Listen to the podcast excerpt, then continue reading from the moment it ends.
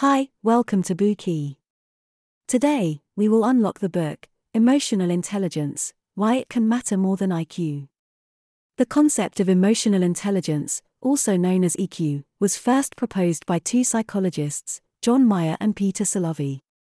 Daniel Goleman, this book's author, agrees with this concept and argues that emotional intelligence consists of five aspects knowing one's emotions, managing emotions, motivating oneself, recognizing emotions in others, and handling relationships. This book demonstrates the importance of emotional intelligence to our success. Goleman, the author of the book, is a well known American psychologist. He is a four time recipient of the highest honor of the American Psychological Association, as well as a recipient of the American Psychological Association's Lifetime Career Award.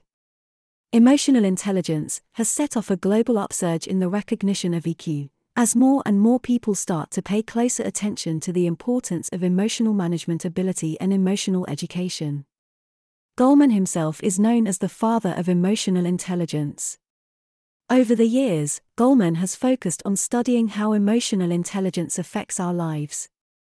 For example, in terms of health, Studies have shown that people who can control their emotions tend to be more calm and conscious, that is, those with high EQ tend to secure a unique and significant health advantage.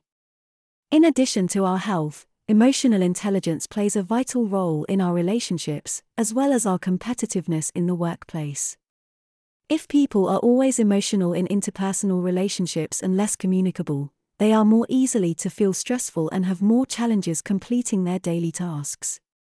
In terms of career development, the role of EQ is more complicated than we think. There is no doubt that IQ can predict whether a person is qualified for a specific position. Still, recent research shows that the competitiveness model of leadership at the highest level in the workplace usually includes various abilities that are based on EQ. In a group of brilliant people, people with higher EQs tend to have better leadership skills. From this finding, we can see just how important EQ is to our lives. However, it is important to note that the introduction of EQ in many psychology books in the past often comes from clinical research but lacks enough scientific evidence. Goleman collected sufficient scientific evidence to systematically introduce the impact of emotional intelligence on our work performance, health, and relationships. He also offered strategies to improve emotional intelligence so that more people can understand where their emotions come from and how to manage and improve them. Now, we will unlock this book in three parts. Part 1 Physiological Foundation of Emotion Management, the Emotional Brain and the Thinking Brain. Part 2 The Nature of Emotional Intelligence. Part 3 How to Improve Emotional Intelligence.